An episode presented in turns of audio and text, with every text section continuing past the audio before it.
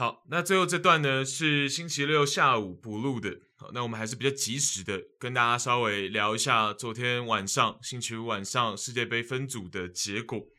好，那我相信大部分的球迷呢，要么跟着直播，不然今天礼拜六的早上应该也都关注到这件事情的。那在事前，我跟先鹏哥聊的时候，我们就觉得一二三四档最后小组应该比较不会有所谓死亡之组的这个结果啊，因为三四档的球队呢，其实比较没有这么的强，也就是说前两档跟后两档其实强弱是有一些分明的，所以要创造出所谓的死亡之组，要么可能你前面两档是一个，比如说巴西配上德国啊，然后第三档可能加入一个波兰，然后第四档可能是加拿大或者是厄瓜多哦，类似这样子的组合。哦，那其实可能跟过去我们所谓的死亡之组呢，也还是没有到这么的残酷了啊，所以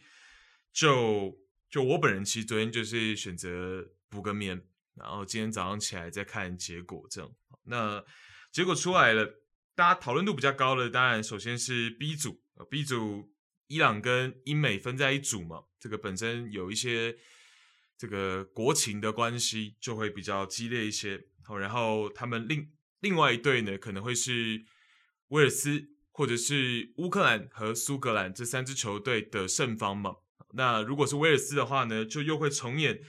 英格兰跟威尔斯这样子的这个英国内战哦，那其实这个东西在上上届的欧洲杯也有发生过嘛？大家不知道有没有印象？好，那 Gareth Bale 来了一个自由球，然后 Joe Hart 算是有点奶油手嘛。那最后的结果呢是 Storage 帮英格兰这边完成了一个绝杀。哦，一六年的欧洲杯那个时候其实场面就非常的激烈哦，格外的紧张哦。那如果再加上美国，再加上伊朗。假设是这样的四队放在 B 组的话呢，其实是我们撇开英格兰的实力，确实在纸面上比较强哦，但是这个激烈程度是可想而知。啊，那伊朗的主帅呢，在分组结果出来之后，他表示说呢，其实目标还是出线哦，他认为其实在这个小组，假设第四队我们刚讲的嘛，是那三支欧洲球队的胜方。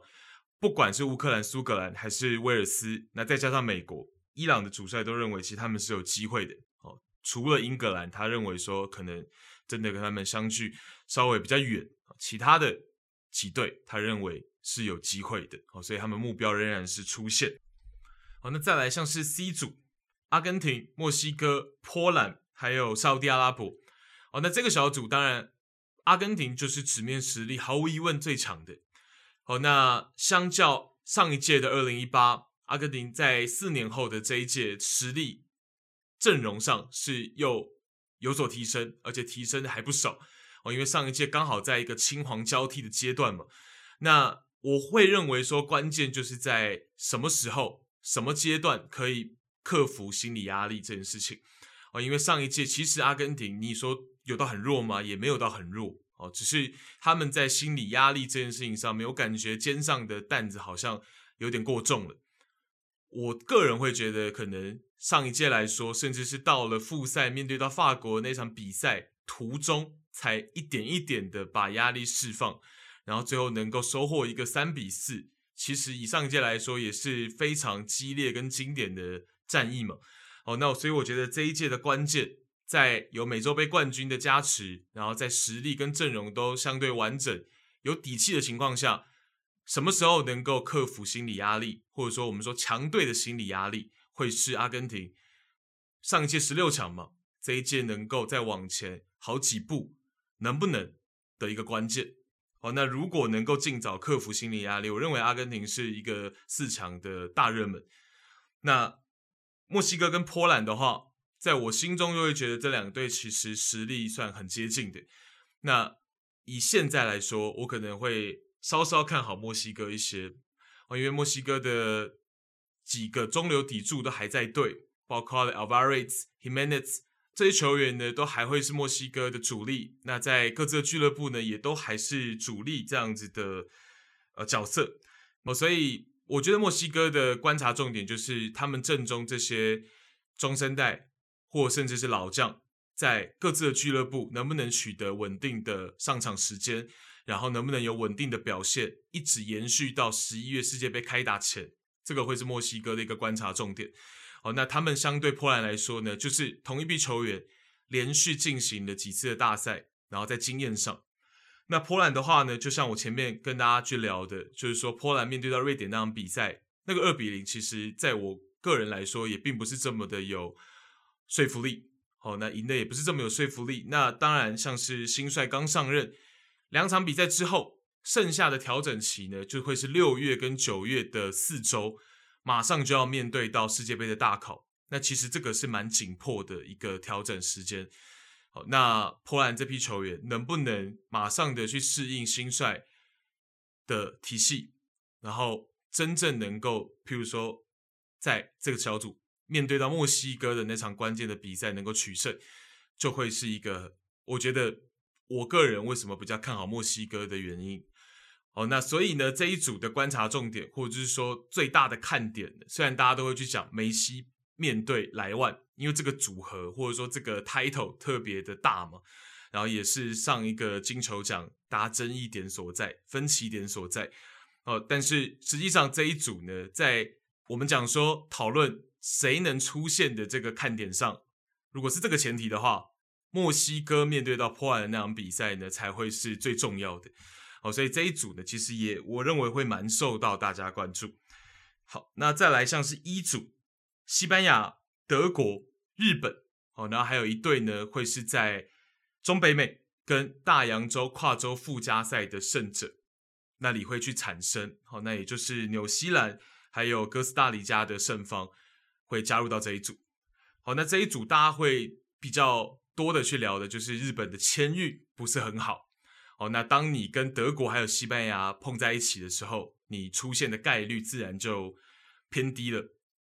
或者说我们讲直接一点，可能微乎其微了，哦，但是我认为有一些球迷呢，他的看法蛮正向的，我也觉得蛮对的，就是说，呃，像日本这样子的一个分组，在小组赛就能够面对到。德国跟西班牙两个这一届夺冠的算大热吧，那其实也有一点不虚此行的感觉。哦，那像是我们同属亚洲，能够看到像日本已经算是我们亚洲传控顶级的这样的球队，去面对到德国跟西班牙，其实也会蛮好奇的，会呈现出怎样的比赛走势，怎样的战况。那即便是输，可能也会让我们同属亚洲的这些球迷会有一些。各自的观点看法能够从比赛当中捕捉出来嘛？好，所以其实我会觉得这一组也会是我们很多台湾球迷会很关注的。那在过程当中也可以看看德国跟西班牙调整的怎么样。好，那再来呢？F 组，我觉得也会是蛮多球迷会觉得说，哎，那这组也是战况会蛮激烈的。但是我觉得，当然就是说，可能彼此之间的差距没有到这么大，四支球队。可能最强跟最弱的差距会确实会是这八组里面相对小的。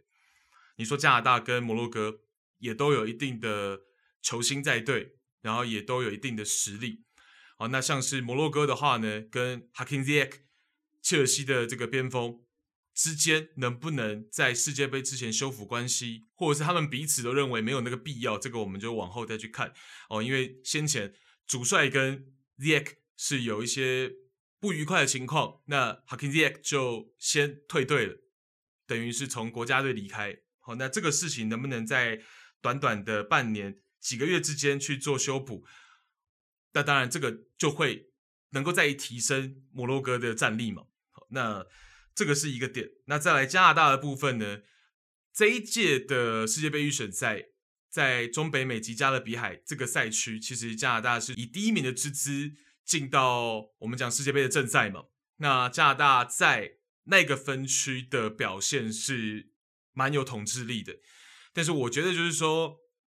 不一样的点是加拿大在那个区，它比较多的是能够持控球，因为它的传控水准在那里已经算是很前面、很靠前的。好，但是当譬如说面对到比利时、面对到克罗埃西亚的时候，他势必可能会是比较少球权的那一方，他更多要去打反击，他更多要去面对到的是防守端那这个东西其实是在中北美及加勒比海，我们看到世界杯预赛的时候比较看不到的，所以没检验过，或者说我们很难直接去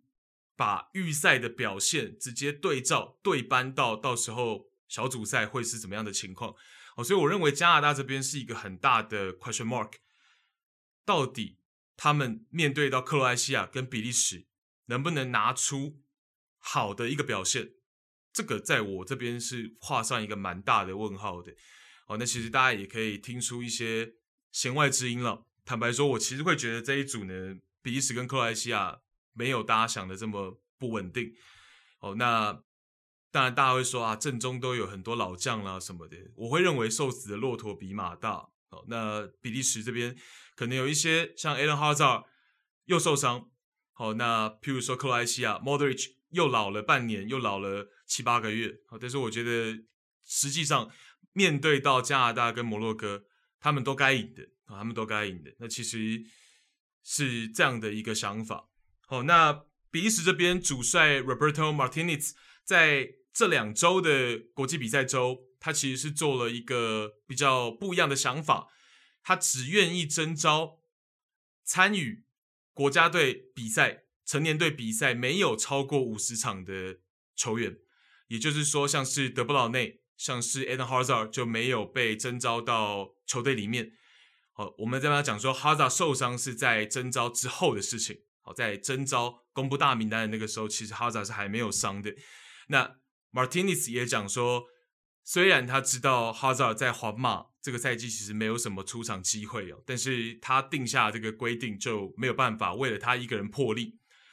为了国家队队长破例，他没有办法哦，所以等于说比利时在这两周其实是启用了、试用了蛮多本来没有长期在国家队的年轻球员。这个之后我们在世界杯之前呢，也会再跟大家去做进一步的分析。假设这些。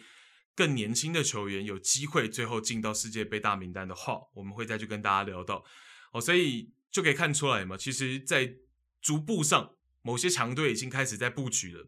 因为这两周之后，我刚讲了，就剩下六月跟九月份，马上就来到世界杯好，所以其实像比利时就提前去做了一些安排布局。好，那再来 G 组，巴西、塞尔维亚、瑞士跟科麦隆。哦，那这一组呢，其实也会是战况蛮激烈的。哦，除了科麦隆其实跟另外三队实力上有一段差距以外，哦，其实其他的三队，两支欧洲球队，那跟巴西其实这个彼此之间的对决都还蛮有看头的。那巴西当然是再强一截，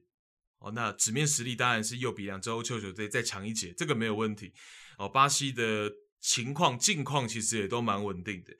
那但是就是说，塞尔维亚跟瑞士其实阵容跟系统也都算是蛮完整，有没有一拼之力？面对到巴西也会是有哦，可能三七开，或者是像是瑞士，甚至有些球迷会认为，说不定面对到巴西有四六开的这个程度，也有可能哦，因为我们知道瑞士的这批球员有的时候俱乐部的表现一般，但是来到了国家队，身披国家队战袍的时候，哇，那个简直像打鸡血一样。是战力又提升一个档次，哦，所以瑞士、塞尔维亚跟巴西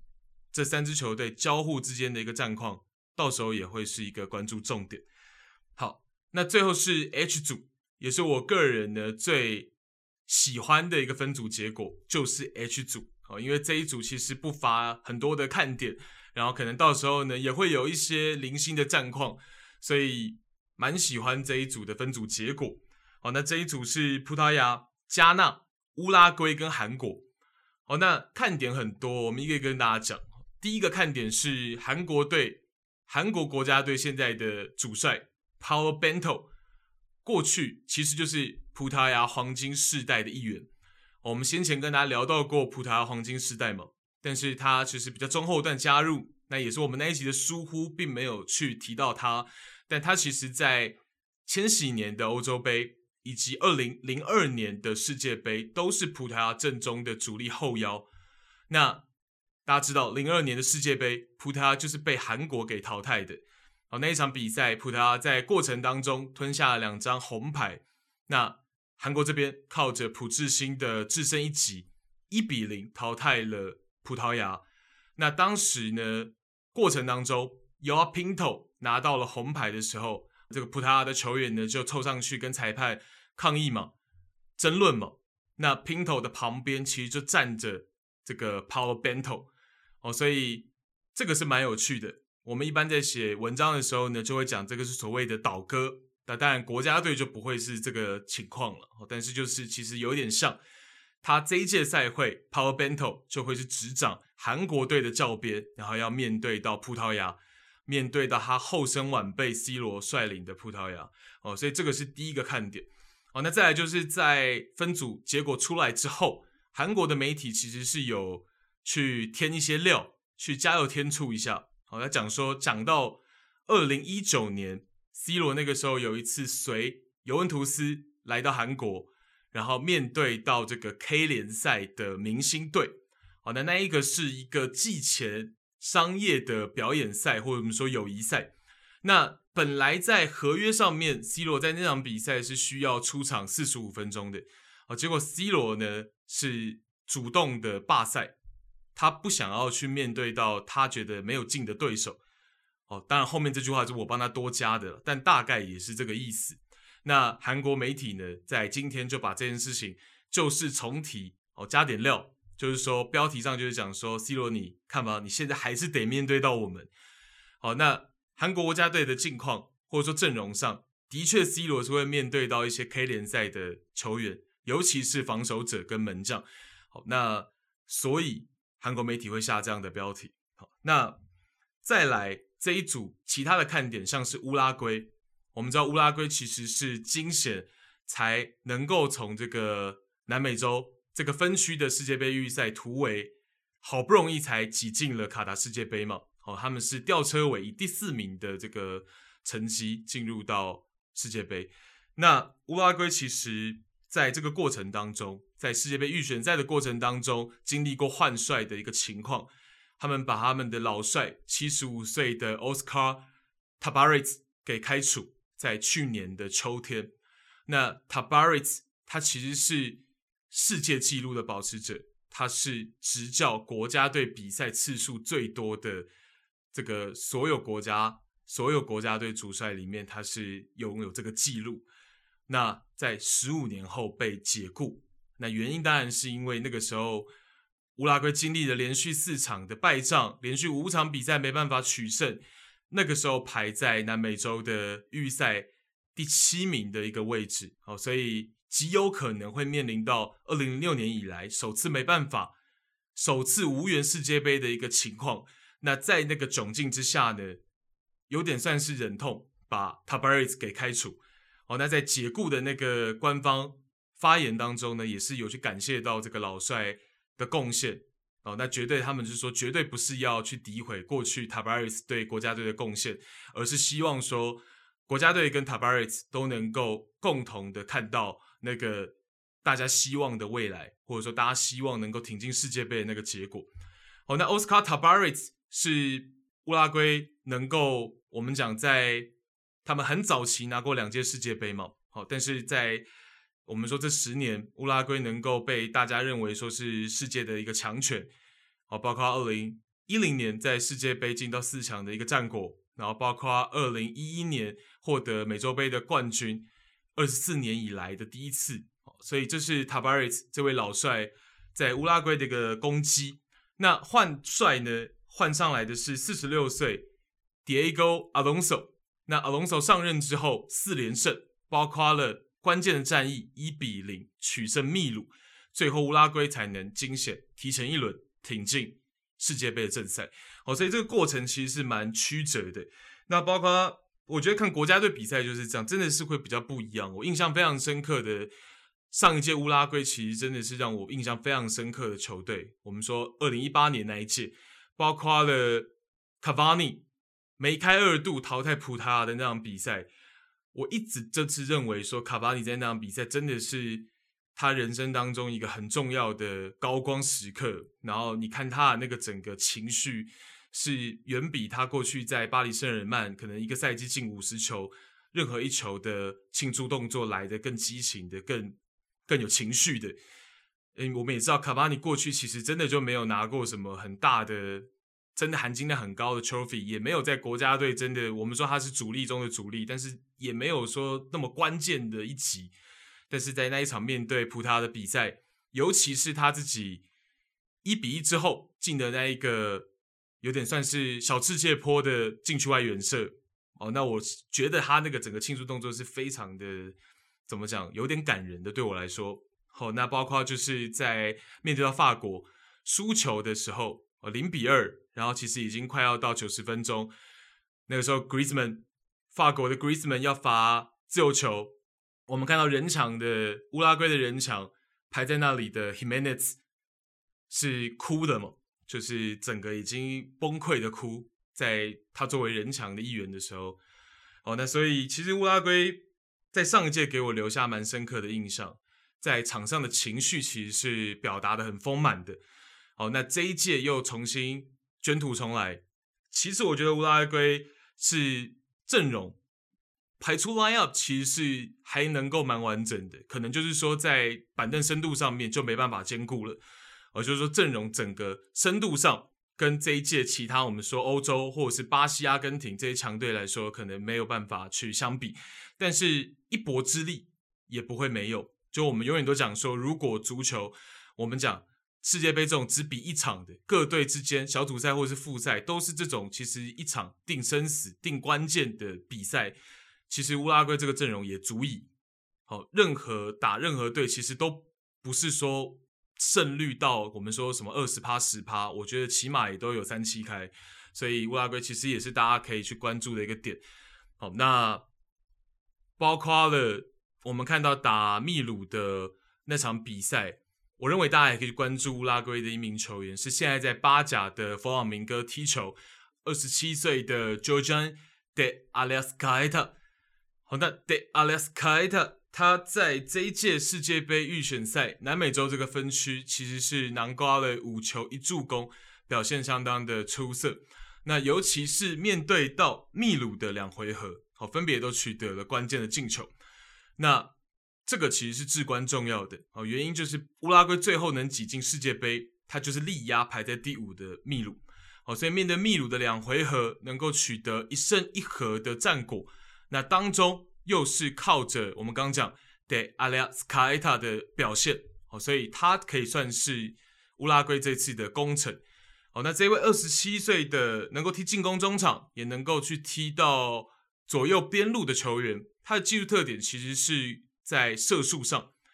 包括了远射的能力，其实是相对的出众。好，那但是速度上可能不是他的特长，哦，更多他就是持球的能力，然后包括了远射跟这种高难度进球，他其实是能够输出出来的。那像是二零二零跟二零一八年 FIFA Pushkas，他就拿到了两年的这个入围。啊，就是这两年他其实是有入围，我们讲 Puskás 就是最佳进球了，我们就理解成最佳进球奖，他其实是有入围在那两个年度，哦，代表说其实他也是能够做出高难度的进球。那包括了在一九年世俱杯上面，其实利物浦球迷应该会有印象，哦，就有碰到过他，哦，所以或许在 Alonso 上任之后呢，会有。不一样的一些想法，像我们最近看到在门将的位置，其实，在乌拉圭这边呢，也有不一样的调度。好，把这个二十九岁在本土联赛初赛为主的 Rochet 给搬上来去使用。哦，所以 Alonso 上任之后呢，会不会在人员调度上面去启用不一样的人选？哦，这个我们到时候在世界杯大名单出来，然后包括了小组赛的时候呢，再来去做观察。哦，那我认为刚刚我们讲的对阿列斯卡塔应该会有一席之地哦，毕竟能够进到世界杯，他是功臣嘛，对吧？好，那只要他状态保持得好，应该的哦，我觉得是应该的。那秘鲁就比较可惜，我们可以顺带一聊哦，秘鲁这边就比较可惜。那其实他们也为了这一次能够挤进世界杯，做出了一些呃尝试跟安排。本来我们知道秘鲁历史国家队历史的进球王是 Paulo Guerrero，但是 Guerrero 在去年，应该说前年的二零二零年呢，是有大伤的情况，然后到去年的年中复出，但是就没有俱乐部了，他没有在这个赛季找到任何的俱乐部落脚，哦，所以也有点淡出秘鲁国家队。那他包括 Guerrero 也已经三十八岁了嘛，老大也不小了，年事也已高。哦，所以呢，秘鲁在去年其实找到了一个有秘鲁血统的球员，意大利出生，但是有妈妈是秘鲁人的这个秘鲁血统的球员呢，是 Lapadula。呢，AC 米兰的球迷一定是最熟悉的哦，因为在一六一七赛季吧，他那个时候是作为一乙的金靴，然后升上来被 AC 米兰给相中，然后在那个赛季其实帮米兰过渡了一个赛季，然后也输出了蛮多的进球。那他是从应该是一丙，然后一路这样子上来，然后最后到 AC 米兰能够有一番作为，其实那个时候是一个蛮励志的故事。哦，那秘鲁现在这两年在国家队就是把 Lapadula 找来去担任他们的正九号单中锋的这个角色。那刚刚讲到嘛，跟乌拉圭三月份的那一场关键战役，其实 Lapadula 在过程当中也有好几次，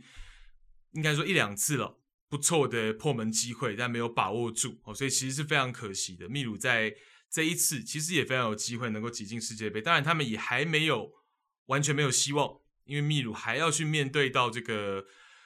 跨洲的附加赛，那面对到亚洲的这个球队，好，所以其实是还没有完全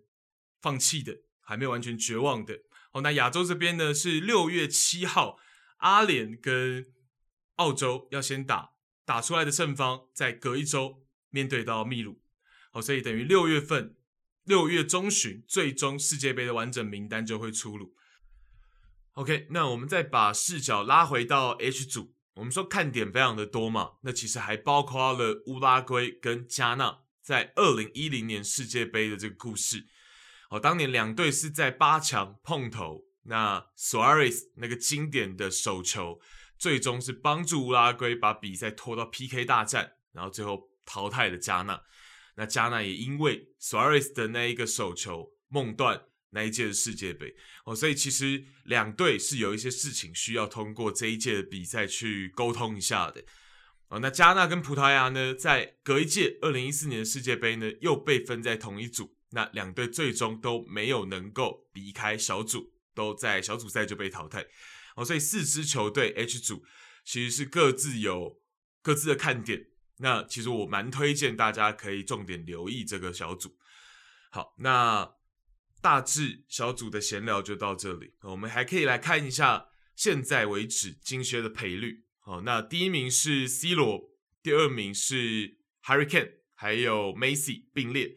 然后第四名是 Mbappe，第五名是内马尔，第六名是 Benzema。第七名是卢卡库，第八名是 Jota，第九名是 Vinicius Junior，第十名是 Raheem Sterling。那莱万 Lewandowski 目前是排在第十四名，然后也可能反映出来就是说，哎，整个赔率上面可能并没有那么看好波兰可以打到第四场，又或者是可能没有那么觉得波兰 Lewandowski 身边的这些队友呢，能够输送很好的进攻机会给到他，或许是相对之间相对而言是这样。那我个人的话，可能会现阶段比较看好 Harry Kane 啊，因为英格兰过去在小组赛这几次大赛呢，总是能够有大比数的情况，然后 Harry Kane 又总是能够得到一些罚点，然后吃饼的机会，所以目前来说，我可能会比较看好 Harry Kane。好，那这是现在昨天晚上抽完签之后，跟大家就大概聊到这里。那。其实大家也不要觉得说，哎，有一些东西跟我看法不一样或者怎么样，其实这个很正常。我在今天白天也请教了一下，像是罗伊对这八个分组分完之后的一些想法看法，然后包括谢蒙哥，其实这两位都是前辈嘛，在转播，在整个这个体育媒体界都是前辈，但是会发现说，哎，大家的想法都有一些歧义，各自有些不一样。那后来发现就是说，其实这个也很正常，因为每一个人对。不同的国家队，他有一些不同的印象值。譬如说，有些朋友会对于荷兰队这几年在大赛的表现带有一些怀疑，即便今年好像势头比较旺了，但是你可能不会那么信任。那譬如说，德国队在近几次的大赛的表现，那又或者是说，像法国队会不会又有这种卫冕军的一个魔咒，小组赛又出局？哦，所以每一个人抓到的这个看点观点就会不太一样哦，所以这个也是非常正常。那到时候世界杯之前，我自己认为最好的一个方式就是说，我们有主观又有客观的一个分析。那客观的分析可能就是建构在六月跟九月各国家队集训的一个情况，然后征召的情况、大小比赛的一个情况，然后根据系统跟战术，还是从那个地方着手来去做分析，会来得更客观。然后包括就是临近世界杯之前，八月、九月、十月，可能诶各队主力的在俱乐部的状态表现怎么样，哦来去做分析，这个会是相对客观一点。哦，那当然还有一些层面是什么？譬如说我们现在很多人已经开始去进一步研究了，诶如果小组第一、第二上半区、下半区。到时候复赛会怎么样去碰到碰面？那这个就会觉得，起码我现在了，我现在是没有什么心思再进一步去做这个分析跟判断，因为这个会有很多的影响。那包括小组赛的发挥啊，或者是说有些球队会不会有他真的稍微前两场已经赢了，那他第三场有别的考量，这也都不好说，现在都还不好说。所以复赛会是怎么样的一个？情况，我觉得现在还言之过早。那下礼拜的话呢，会是欧冠、欧霸跟欧协，然后那又要重新展开。那包括就是 MLS 可能会请先蒙哥就这一次开季的一个情况，然后后续美职往后还有什么样的看点啊？包括像是 Shaqiri。等等的一些这个赛季有转队，然后或者是新加盟美职的球员有没有一些诶不错的表现？那再请先梦哥跟大家去做分享啊。所以这是下礼拜节目的一个预告，大致这一集节目就是这样，谢谢大家收听。